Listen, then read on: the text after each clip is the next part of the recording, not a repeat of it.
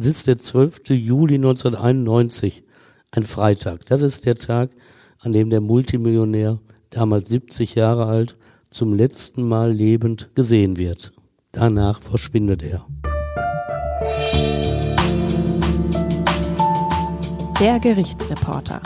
Spektakuläre Verbrechen aus NRW. Ein Podcast der WAZ.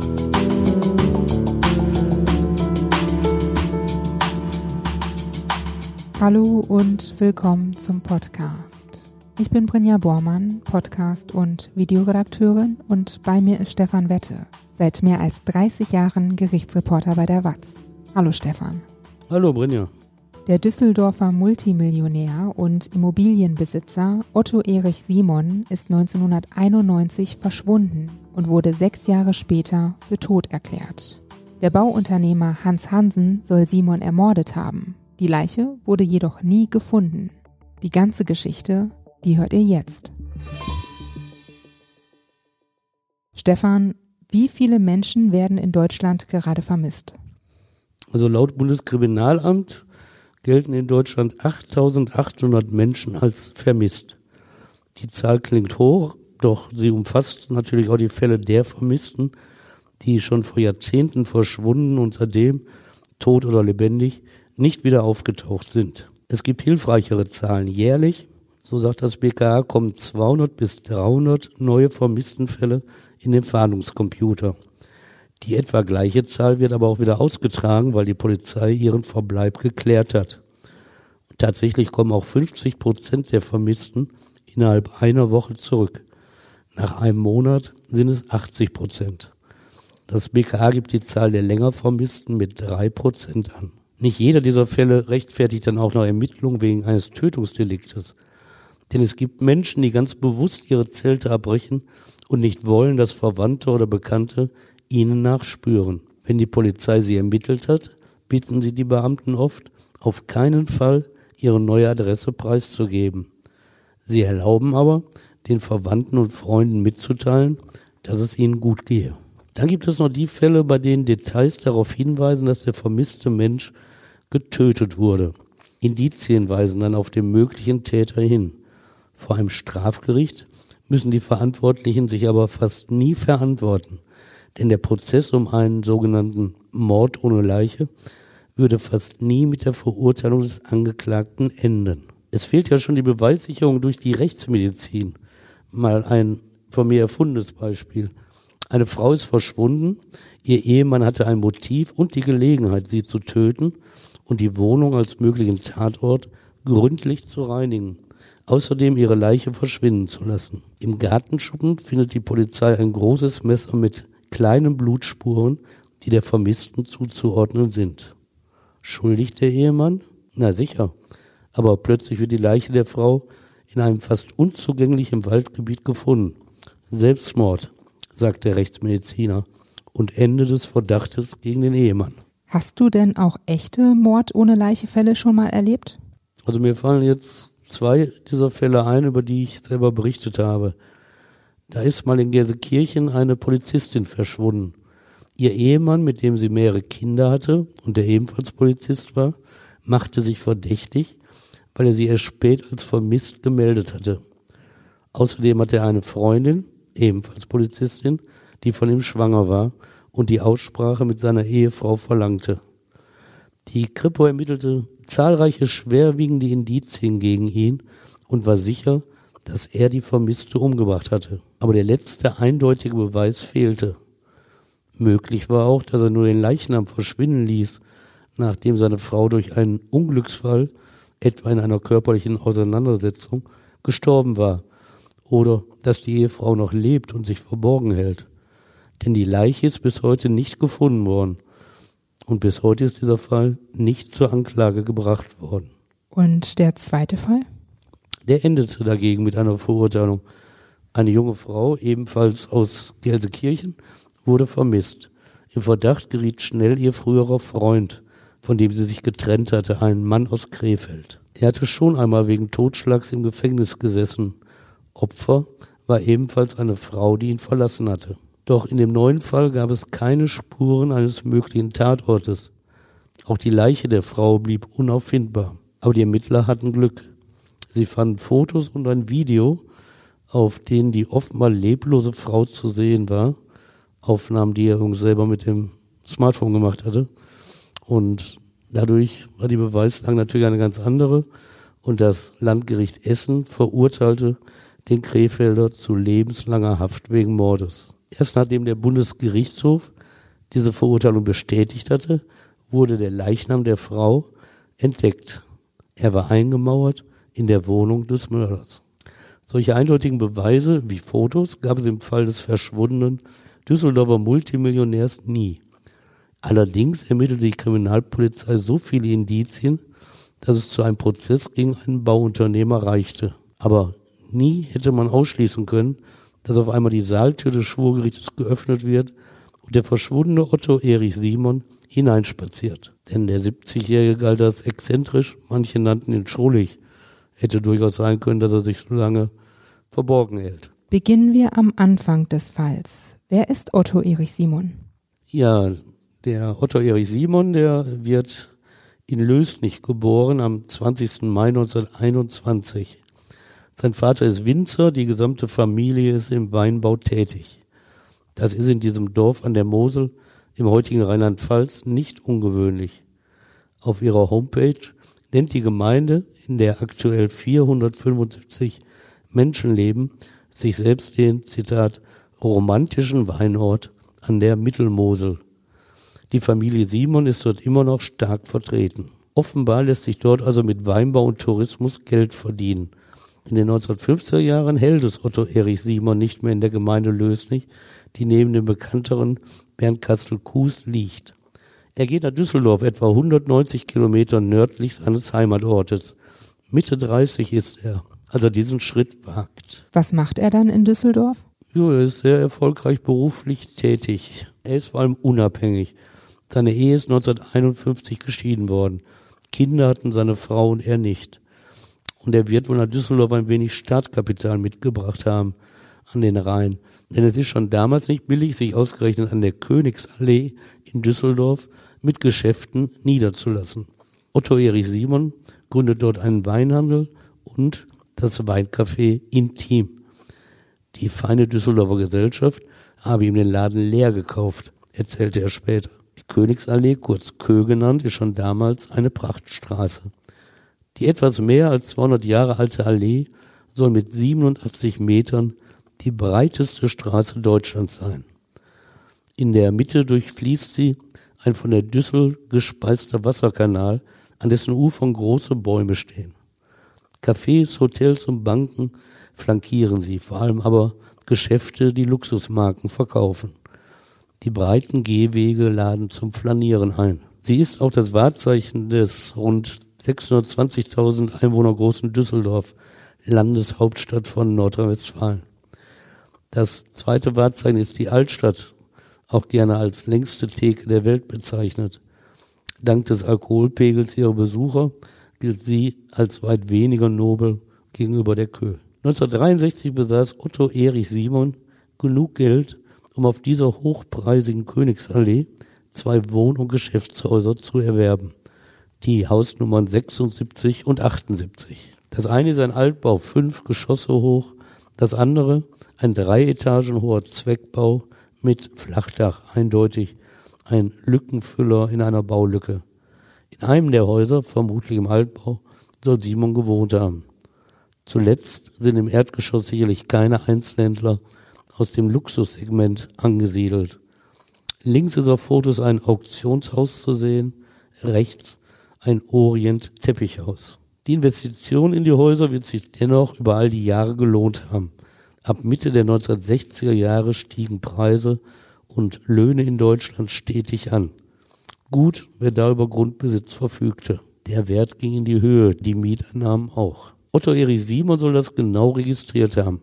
Ein früherer Freund hat einmal erzählt, Simon habe sich jeden Tag über seinen Kontostand informiert und sei mehrfacher Millionär gewesen. Simon weiß, was er in seinen Immobilien hat. In seinem 1984 handschriftlich verfassten Testament setzt er einen Neffen, den Sohn seines Bruders, als Erben ein. In dem Schriftstück heißt es eindeutig, dass die Häuser auf der Königsallee niemals veräußert werden dürfen. Warum wollte er das nicht? Weil er wahrscheinlich an die Wertbeständigkeit weiter glaubt. Er hat keine Begründung angegeben, aber es ist ja auch ein guter Rat. Setz nicht auf schnelle Geld, sondern halte diese Immobilie. Gab es denn Kaufinteressenten? Ja, sehr viele. Und Simon lässt sich auch auf Gespräche mit ihnen ein. Er lässt sich von ihnen einladen und dann diskutiert man. Und es wirkt so, als ob er verkaufen wolle. Und die sind sehr freundlich, umgarnen ihn, denn sie wollen ja etwas von ihm erreichen und die Kaufverhandlung so angenehm wie möglich gestalten. Und Simon hört ihnen zu.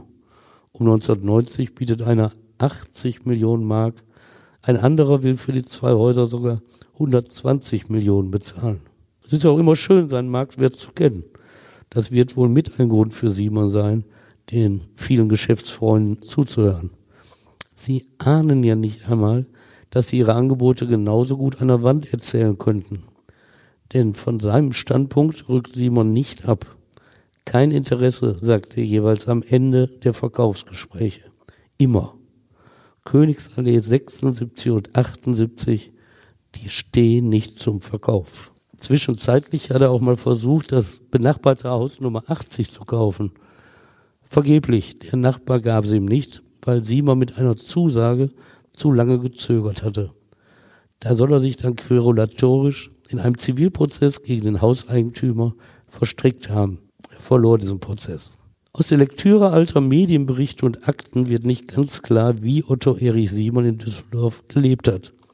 Da gibt es Äußerungen, er sei ein Flaneur gewesen, habe in Straßencafés gesessen und in einer Luxuswohnung mit teuren Gemälden an der Wand und wertvollen Porzellan im Schrank gelebt. Andere sprechen von einem schrulligen Mann, der in seinem Haus auf der Königsallee auf einem Matratzenlager im Keller gehaust habe und isoliert gewesen sei. Einige berichten von seinem verwirrten Zustand. Nachts habe er im Schlafenzug mit einem Gewehr in der Hand im Treppenhaus gesessen. Und was ist wahr? Tja, ich will mich da nicht festlegen. Vielleicht liegen auch ein paar Jahre zwischen diesen beiden Wohnsituationen, dass er erst später so ein bisschen schuldig wurde und verwahrloste. Denn dieses Kellerlager, das muss von Unrat übersät gewesen sein. Also sicherlich kein angenehmer Ort. Aber hinzu kommt, dass man bei diesen Erzählungen auf der Düsseldorfer Kö nie so genau weiß, wie wahr sie sind. Oder ob sie von interessierter Seite in die Welt gesetzt wurden, um das spätere Verschwinden des angeblich schrulligen Mannes zu erklären.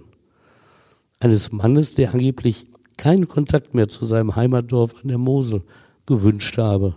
Zitat, die wollen nur mein Geld. Aber warum verfügt er dann in seinem letzten Willen, er wolle im Heimatort Lösnig neben seinen geliebten Eltern beigesetzt werden? Und warum setzt er dann seinen Neffen als Erben seines imposanten Vermögens ein? Wann verschwindet Otto Erich Simon denn dann? Es ist der 12. Juli 1991, ein Freitag. Das ist der Tag, an dem der Multimillionär, damals 70 Jahre alt, zum letzten Mal lebend gesehen wird. Danach verschwindet er. Und bis heute gibt es wirklich kein Lebenszeichen? Nee, keins. Er wäre jetzt Anfang 2023 101 Jahre alt. Theoretisch also noch nicht tot. Es gibt ja 100-Jährige, von denen einer sogar durch ein Fenster stieg und verschwand. In den 31 Jahren seit Simons letztem Lebenszeichen ist seine Leiche tatsächlich nie gefunden worden. Ich hoffe, falls ich mal verschwinde, fällt das irgendeinem Menschen auf. Aber deine Frau wird das doch sicherlich hoffentlich schnell merken. Die wird das sehr schnell merken. Frage ist natürlich, ob sie mich vermisst, aber lass was drauf ankommen. Auch meine Kinder werden es wohl merken und ihr Podcast-Hörer fragt hoffentlich dann auch mal bei der Watz nach, wenn keine neuen Folgen mehr erscheinen. In Düsseldorf hat niemand nachgefragt, was denn mit Otto Erich Simon passiert sei. Geredet haben sie darüber, weil er zum Beispiel bestellte Lebensmittel die im Reformhaus für ihn lagen, nicht mehr abgeholt hatte.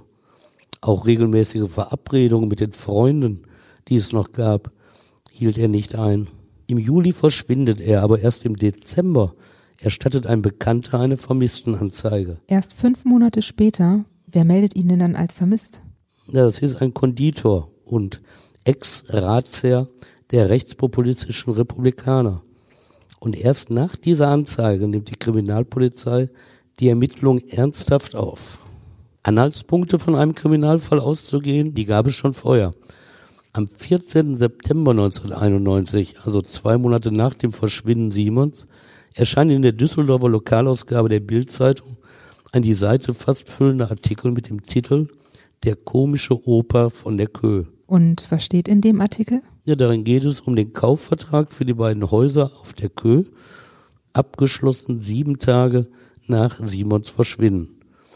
In dem Bericht heißt es, er habe seine beiden Häuser auf der Kö für 30 Millionen Mark verkauft. Das Geld habe er in Bar erhalten. Eigenhändig habe die Scheine gezählt und sie dann in einem großen Koffer mit verstärkten Kanten verstaut. Dann habe er den 45 Kilo schweren Koffer ins Auto getragen und sei fröhlich winkend in die Berge gefahren. Zitat aus dem Artikel der Bild. So verrückt sind die Träume der Männer. Mit 70 beginnt das Leben. Ja, und auch der Käufer der Häuser wurde genannt, die Schweizer Immobilienagentur Plan Contract AG. Woher kommen denn diese Informationen? Ja, die stammen von einem Düsseldorfer Rechtsanwalt. Warum und in wessen Auftrag er das Boulevardblatt informiert hatte, kam nie heraus. Der Bericht erfüllte jedenfalls seinen möglichen Zweck. Die redefreudige Düsseldorfer Gesellschaft auf der Kö, die sich nach zwei Monaten wohl doch mal gefragt hat, wo Simon eigentlich sei, die zeigte sich jetzt erleichtert. Klar, das war die Erklärung.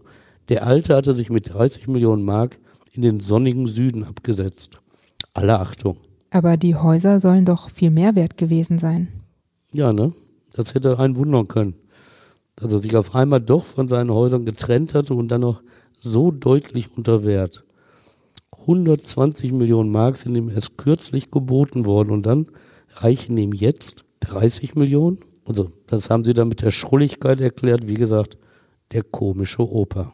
Auf der Kö wundert sich auch niemand, dass ein Boxpromoter aus der Düsseldorfer Halbwelt die Simon Immobilien im Auftrag von Hans Hansen entrümpeln darf. Wer ist Hans Hansen? Das ist der Bauunternehmer, der nachher angeklagt wird.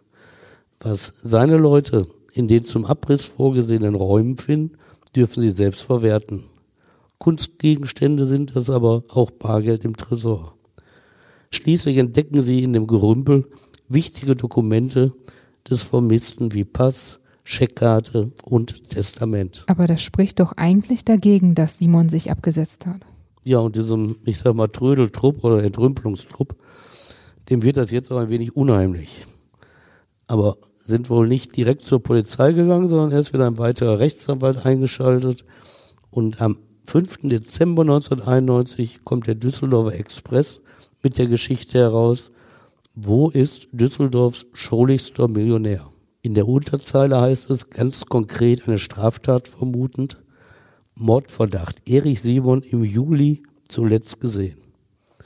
Doch es vergehen weitere Wochen, bis endlich ein Freund des Verschwundenen am 24. Dezember 1991 bei der Polizei eine Vermisstenanzeige erstattet und jetzt die Kripo endlich Ermittlungen aufnimmt. Zwischendurch soll das Testament noch zur Erpressung eingesetzt worden sein. Es soll, so heißt es, dem Neffen, den Simon als Alleinerben eingesetzt hatte, zum Kauf angeboten worden sein. Für zwei Millionen Mark werde er das Testament erhalten und so in die Lage versetzt, sein mehrere Millionen Mark umfassendes Erbe anzutreten. Zum Glück kommt doch noch die Polizei in den Besitz des Papieres. Auffällig an dem Schriftstück, Simon wollte die Häuser gar nicht verkaufen. So steht's da ja niedergelegt. Und im Verdacht gerät deshalb schnell eine nicht schrullige, sondern schillernde Persönlichkeit der Düsseldorfer Gesellschaft, Hans Hansen, damals 54 Jahre alt und Bauunternehmer. Denn ihm gehören plötzlich die beiden Häuser auf der Kö. Er ist aus Sicht der Kripo der Mann, der vom dauerhaften Verschwinden Otto Erich Simons vor allem profitieren würde. Was weiß man denn über Hans Hansen? Ja, wenn ich ein bisschen ausholen darf, dem Düsseldorfer schlechthin, wenn ich mal verallgemeinern darf, wird gerne nachgesagt, dass Bescheidenheit nicht zu seinen ausgeprägten Charaktereigenschaften gehört und dass sich hinter viel Schein oft nur wenig Sein verbirgt, dies aber alle gerne mitmachen. So nennt die lokale Presse den Hans Hansen nicht nur Bauunternehmer, sondern oft auch Star-Architekt. Dabei soll er beides gar nicht sein. Tatsächlich verdiene er sein Geld als Makler. Und diesen Job habe er per Fernkurs vor Jahren gelernt, als er als Jugendlicher, als junger Mann mal eine längere Freiheitsstrafe wegen diverser Eigentumsdelikte abgesessen habe. Auch, dass er viermal verheiratet war, davon zweimal mit derselben Frau, auch das weiß man. Und, dass er schnelle Autos liebt, etwa Porsche oder Mercedes, in denen er sich dann auch auf der Kö gerne zeigt. Ob er nun auch Millionär ist oder fast pleite, darüber lässt sich beim Gläschen Kühler Riesling trefflich streiten. Jedenfalls kursiert auf der Kö die Information, dass ihm 15 Bau- und Finanzierungsfirmen gehören und er sein Geld in den 1970er Jahren mit den steuerbegünstigten Bauherrenmodellen gemacht habe. Die galten übrigens erst später als äußerst anrüchig. Die Düsseldorfer Kripo, die seit Anfang 1992 ernsthaft die Ermittlungen aufgenommen hatte, prüft jetzt erst einmal den Verkauf der Häuser. Schnell stellt sie fest, dass der Käufer, die Schweizer Plan Contract AG, nichts anderes ist als eine Briefkastenfirma, die in Verbindung mit Hansen steht. Das allein begründet noch keinen starken Verdacht. Der kommt erst auf, als der Kaufvertrag geprüft wird. Kein Zweifel, Simons Unterschrift ist gefälscht. Hansen war zur Beglaubigung dieser Unterschrift extra nach Zürich zu einem Notar geflogen. An seiner Seite soll ein Mann gesessen haben, der sich beim Notar als Simon ausgegeben hatte. Vom 22. Juli 1991 stammt die Beglaubigung, nur zehn Tage nach Simons Verschwinden. Der Verdacht der Ermittler verstärkt sich. Da gibt es mit Simon also einen Mann, der nicht verkaufen wollte, seine Häuser dann aber unter Wert veräußert haben soll. Das allein wird jetzt äußerst kritisch gesehen. Und dann ist auch noch die Unterschrift unter dem Kaufvertrag gefälscht. Es gab auch noch andere Unstimmigkeiten. Simon soll wirklich alle Scheine der 30 Millionen Mark von Hand gezählter und so locker winkend geht auch nicht jeder mit 45 Kilo an der Hand davon. Was sagt denn Hansen zu diesen Unstimmigkeiten? Hansen bezieht sogar Stellung in einem Fernsehinterview. In Luxemburg will er das Geld an Otto Erich Simon überreicht haben. Der habe direkt gesagt, er werde die Scheine nicht zählen. Das erledige eine Maschine. Jetzt reichen die Verdachtsmomente aus, die Fahnder durchsuchen bei Hansen. Und was finden Sie? Im Jeep der Ehefrau schlägt ein Leichenspürhund an. Auffällig, der Wagen hat eine neue Innenverkleidung. Sollte so der Ort gereinigt werden, wo die Leiche beim Abtransport gelegen hatte? Hansen verneint das. Die Renovierung sei nötig geworden, weil auf den Wagen ein Anschlag mit Buttersäure verübt worden sei. Sie finden auch die Quittung eines Gartenmarktes. Danach hat Hansen kurz nach dem Verschwinden des Millionärs dort folgende Gegenstände gekauft. Müllsäcke, eine Ytongsäge, eine Axt, eine Kreuzhacke, eine Betongießkanne, ein Spaten und drei Paar Handschuhe. Das bringt Kripo und Staatsanwalt die Gewissheit. Mit diesen Werkzeugen hat Hansen die Leiche zerteilt und irgendwo verbuddelt. Fast zwei Jahre lang hat die im Mai 1992 eingerichtete Mordkommission Kö ermittelt. Das Ergebnis ist festgehalten auf 30.000 Seiten in den Akten. 100 Beweismittel sind asserviert. Dutzende Zeugen gehört worden.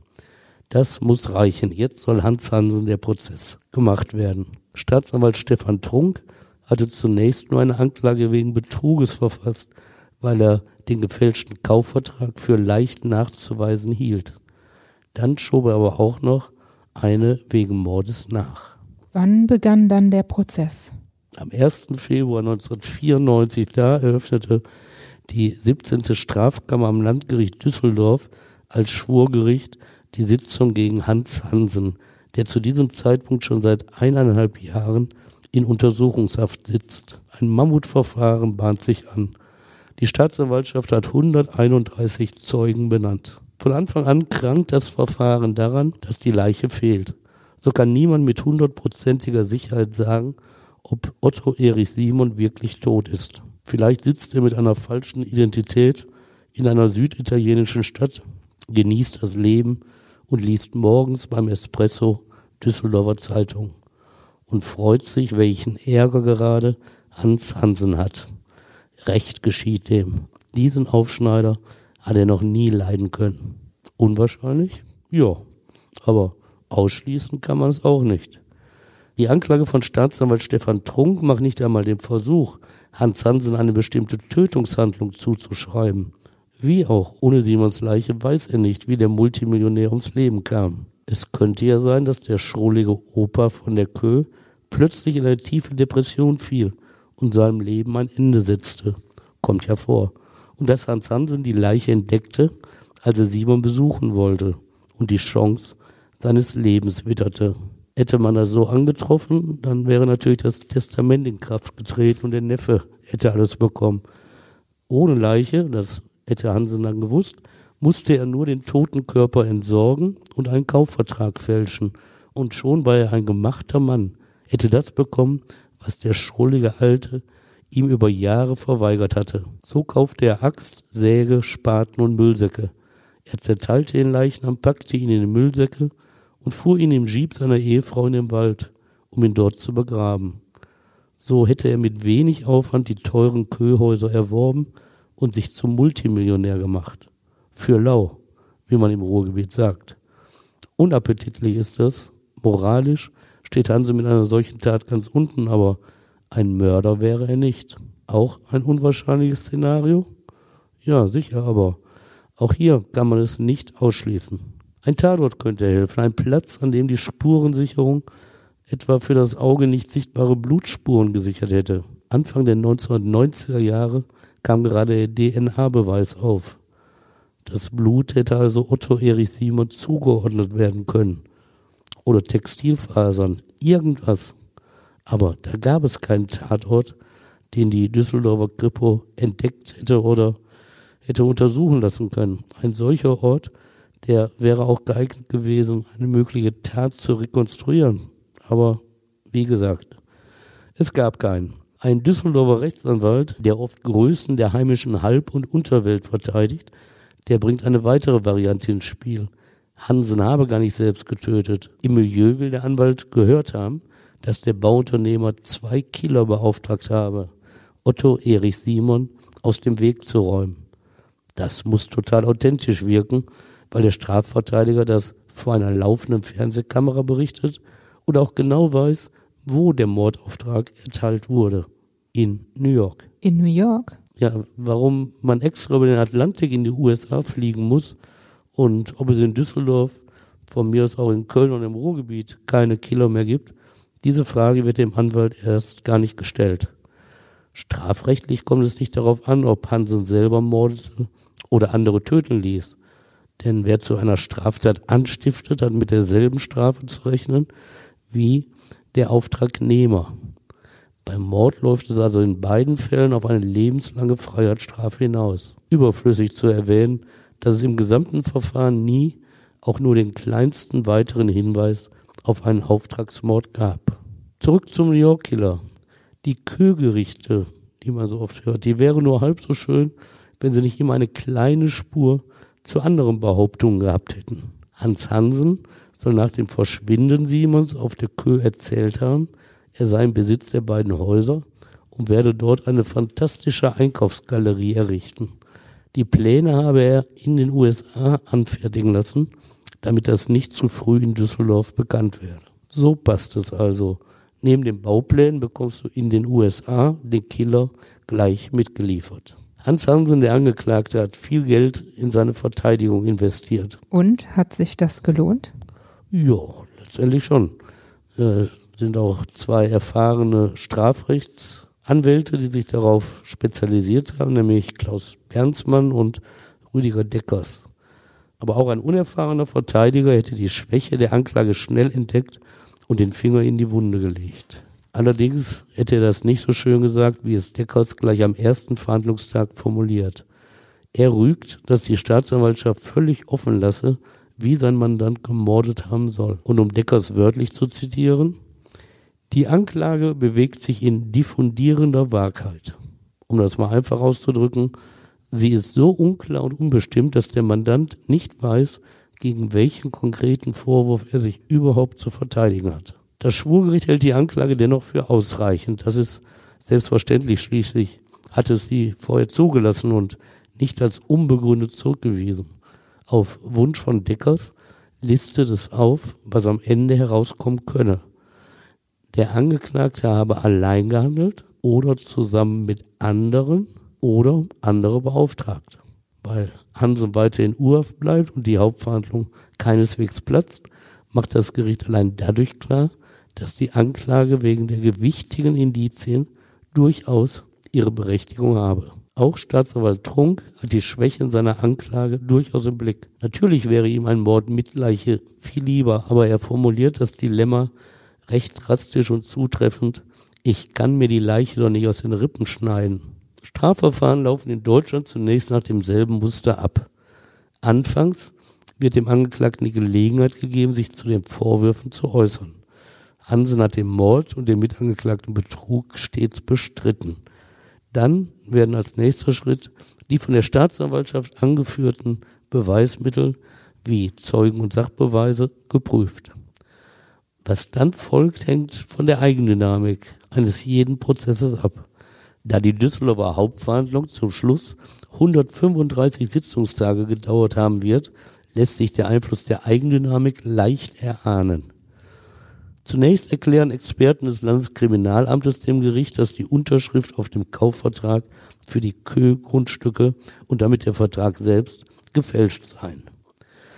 Dann geht es um die Gegenstände, die Hansen laut Quittung im Gartenmarkt gekauft haben soll. Das Gericht wird Kopien dieser Werkzeuge in Augenschein genommen haben. Die angeblich gekauften sind ja nie gefunden worden.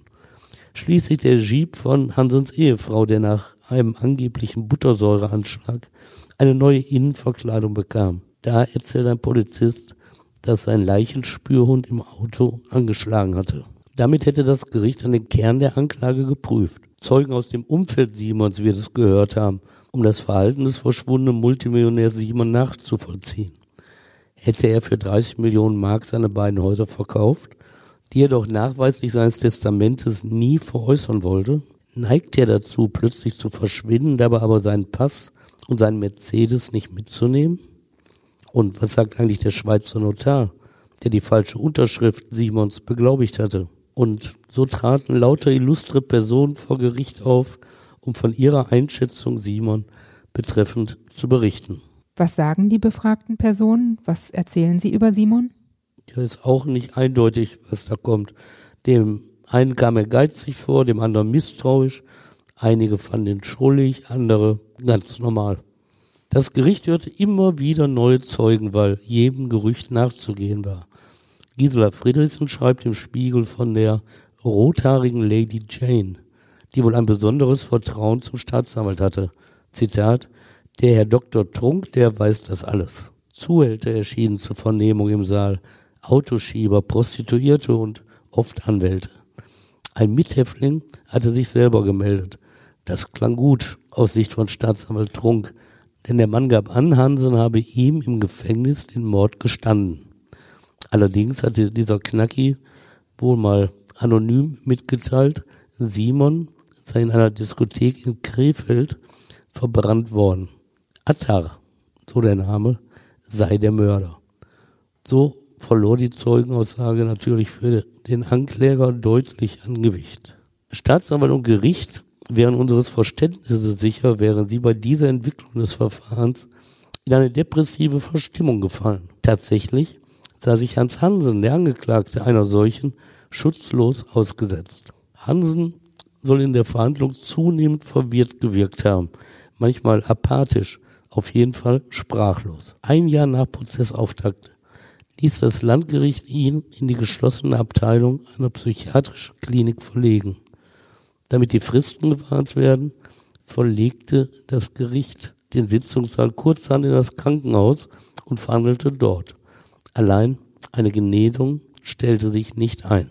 Die Frage des Gesundheitszustandes des Angeklagten rückte in den Vordergrund.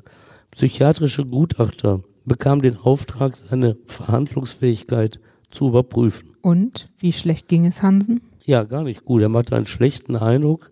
Allerdings stand für den Staatsanwalt fest, dass Hansen seinen Zustand simuliere oder durch die Einnahme von Medikamenten oder illegalen Drogen selbst herbeiführte. Diese Einschätzung mag verstärkt worden sein durch einen Hafturlaub Hansens. Nach gut drei Jahren Untersuchungshaft nutzte der Bauunternehmer die Zeit, mal eben nach Zürich zu fliegen. Dort wirkte er anders als im Saal. Gelöst und heiter genoss er ihren Aufenthalt in Zürich. Die Ermittler aus der Heimat müssen das wohl geahnt und diese Szenen auf Video gebannt haben. Aber natürlich gab es eine medizinische Erklärung für diese Spontangenesung. Um auch dies einfach auszudrücken, hing die Depression stark von der aktuellen Lebenssituation ab. Begünstigt wurde sie ausschließlich vom Aufenthalt in Urhaft und Gerichtssaal.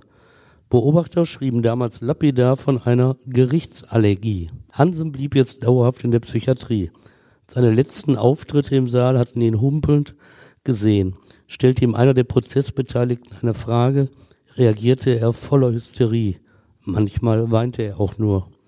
So blieb er dann in der Klinik. Das Gericht verhandelte gegen ihn weiter, allerdings in seiner Abwesenheit. Die medizinischen Gutachter, die das Gericht beauftragt hatte, waren sich einig, dass Hansen verhandlungsunfähig sei.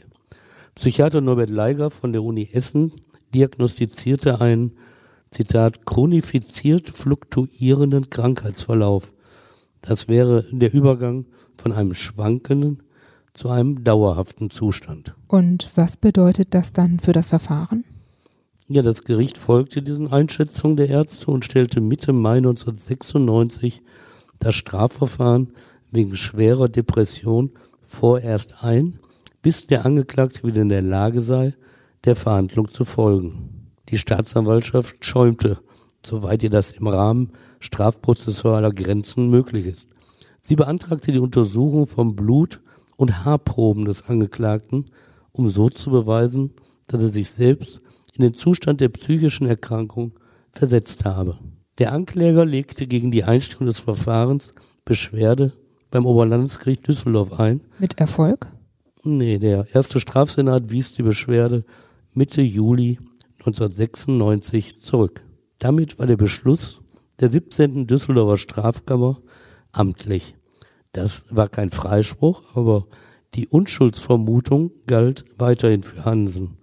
Denn nach 135 Verhandlungstagen, an denen das Schwurgericht rund 200 Zeugen vernommen hatte, war es noch zu keinem Ergebnis gekommen. Dafür müsste Hansen erst einmal gesund werden. Nur so hätte die Kammer den Mordvorwurf weiter aufzuklären versuchen können. Den Haftbefehl gegen Hans Hansen setzte das Gericht außer Vollzug. Also kam Hansen frei? Viereinhalb Jahre hatte der mittlerweile 57-Jährige in U-Haft gesessen und jetzt kam er frei. Seine Verteidiger witterten Morgenluft und beantragten, den Haftbefehl komplett aufzuheben. Diesen Schritt ging die Kammer nicht mit. Richter Wolfgang Hoffs, es besteht immer noch dringender Mordverdacht. Wir sehen keinen Grund, ihn ohne Kaution zu entlassen. Wie hoch sollte die Kaution denn sein? Angemessen für einen verhinderten Millionär. 750.000 Mark Kaution setzte das Gericht als Sicherheitsleistung fest. Das wollte oder konnte Hansen nicht zahlen. Ein Jahr später hoben die Richter den Haftbefehl doch auf. Ich habe nirgendwo gelesen, dass die Kaution gezahlt wurde. Der Mordprozess ohne Leiche und jetzt auch ohne Urteil hatte zwei Millionen Mark gekostet. Für den Neffen des verschwundenen Otto Erich Simon bedeutete finanziell einen großen Verlust. Denn er konnte durch das fehlende Mordurteil sein Erbe von geschätzt 100 Millionen Mark erst viel später antreten. Bei Rechtskraft einer Verurteilung hätte er wohl sehr schnell den Toten und dann auch den Erbschein bekommen. So ohne das Urteil musste er längere Fristen in Kauf nehmen. Es ging halt alles seinen juristischen Weg. Auf Antrag des Neffen erklärte Anfang April 1997 eine Rechtspflegerin des Amtsgerichtes Düsseldorf den Multimillionär Simon für tot. Obwohl er bis heute nicht gefunden wurde. Ja, da gibt es ja Fristen, wenn einer nicht wieder auftaucht, dann kann man das machen. Und den Todeszeitpunkt, den kennt sie auch zumindest formal juristisch, obwohl er ja sonst niemand kennt. Den legte die Rechtspflegerin fest auf den 13. Juli 1991, 24 Uhr. Das ist ein Tag, nachdem Simon zum letzten Mal lebendig gesehen wurde. Den Erbschein bekam der Neffe, ein damals 46 Jahre alter Winzer, mit dieser Erklärung noch nicht. Denn der Jahre zuvor gerichtlich eingesetzte Abwesenheitspfleger, der das Vermögen Simons verwaltete, hatte Einspruch eingelegt. Warum? Auch ihm erschien es zu unsicher, solange die Leiche nicht aufgetaucht war. Und Konsequenzen hatte es, wie gesagt, für den Neffen, denn damit galt die Frist, einen Verschwundenen erst nach zehn Jahren für tot zu erklären. So musste der Neffe noch bis 2001 warten. Sein Anwalt warf diesem Abwesenheitspfleger finanzielle Eigeninteresse vor. Deshalb habe er nur Einspruch eingelegt, denn weil das Honorar für die Verwaltung der Millionen außergewöhnlich hoch sei, wolle er wohl das Ende seiner Aufgabe möglichst lange hinauszögern. Anfang 2002 stellt das Düsseldorfer Landgericht das Mordverfahren gegen Hansen endgültig ein. Dennoch kommt er am 28. März 2011, 20 Jahre nach Simons Verschwinden, noch einmal auf die Anklagebank. Warum musste er wieder vor Gericht? War Hansen wieder verhandlungsfähig? Ja, das ist abgestuft zu betrachten. Es war jetzt auch ein anderes Gericht, nämlich das Amtsgericht Düsseldorf.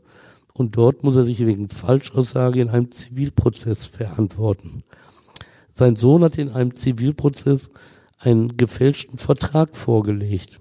Und der Vater hatte vor Gericht angegeben, das Dokument sei in seiner Anwesenheit unterzeichnet worden. Damit hatten beide die Echtheit beweisen wollen. Hansens Verteidiger war auch jetzt Klaus Bernsmann. Er erläuterte, dass bei einer so kurzen Verhandlung natürlich andere Maßstäbe für die Verhandlungsfähigkeit gelten würden. 72 Jahre alt ist Hansen mittlerweile. Pressebeobachter schreiben 2011, er habe damals schwere Depressionen und körperliche Beschwerden zurückbehalten. Und zwar durch seine früheren Erfahrungen mit der Justiz. Anwalt Bernsmann bestätigt das. Zitat. Sein Zustand hat sich mit den Jahren nicht verbessert, eher noch verschlechtert. Es geht ihm nicht gut. Auch in der Verhandlung vor dem Amtsgericht wirkt Hansen teilnahmslos. Sein Kopf hat er in seine Hände gelegt. Seine Falschaussage hat er gestanden, sodass das neue Strafverfahren nach 18 Minuten mit einem Urteil endet. Eine niedrige Geldstrafe muss er zahlen. Und was ist mit dem eingestellten Verfahren? Wird es wieder aufgenommen? Aus diesem aktuellen Anlass wurde Staatsanwalt Stefan Trunk, das war ja der im Mordprozess ermittelnde Ankläger, von dem Kollegen der Rheinischen Post gefragt und da versicherte, es werde keine Neuauflage des eingestellten Verfahrens geben. Zitat, Hansen ist laut Gutachten auch künftig für langwierige Strafverfahren nicht verhandlungsfähig. Trunk räumt aber ein, dass die Beweislage eher schlechter geworden sei, weil viele Zeugen mittlerweile gestorben sind. Er sagt nicht, dass schon 1994 zum Prozessauftakt viele Beobachter gesagt hatten, dass eine zweifelsfreie Verurteilung auch früher nicht möglich gewesen sei. Und so bleibt der Fall Otto Erich Simon einer der ungelösten Fälle der Düsseldorfer Kriminalgeschichte. Stefan, Danke, dass du uns diesen Fall erzählt hast. Ja, gerne doch. Und an dieser Stelle möchte ich mich auch noch einmal ganz herzlich bei euch bedanken, denn das hier war meine vorletzte Folge. Der Podcast ist damit aber nicht zu Ende, denn Stefan erzählt euch weiter von spektakulären Verbrechen aus NRW. Und in zwei Wochen, da hören wir uns auch noch einmal. Ich freue mich. Bis dann. Ja, bis dann. Macht's gut. Tschüss.